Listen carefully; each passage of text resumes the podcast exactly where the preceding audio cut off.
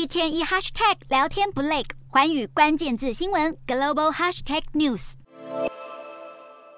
一号，英国央行一如计划开始脱手英国公债，是在七大工业国 G7 之中开出第一枪，主动实施对外卖债。第一场标售会出售七点五亿英镑的英国中短期公债，投标资金倍率为三点二六倍，显示买气热络，需求稳健。而今年底共将举行八次的公债标售，总规模达六十亿英镑，目标是十二个月内减持公债八百亿英镑。其实早在今年二月，英国央行就启动了量化宽松，手上持有的到期债券不再重新投资，并且在九月拟定售债方案。箭在弦上，却遇上了英国前首相特拉斯提出的减税小预算，引发了英国股债双杀，逼得英国央行售债不得不喊卡，甚至一度得重新出手来购债救市。而如今要消化十多年来量化宽松所累积的八千五百亿英镑公债，以削减膨胀的资产负债表来对抗通膨，总算顺利踏出第一步。分析指出，由于英国公债平均到期时间比美欧等国债还要长，必须以出售来维持与其他国家央行同样的缩表速度。但专家警告，英国央行卖债冲击要好几个月后才会明朗。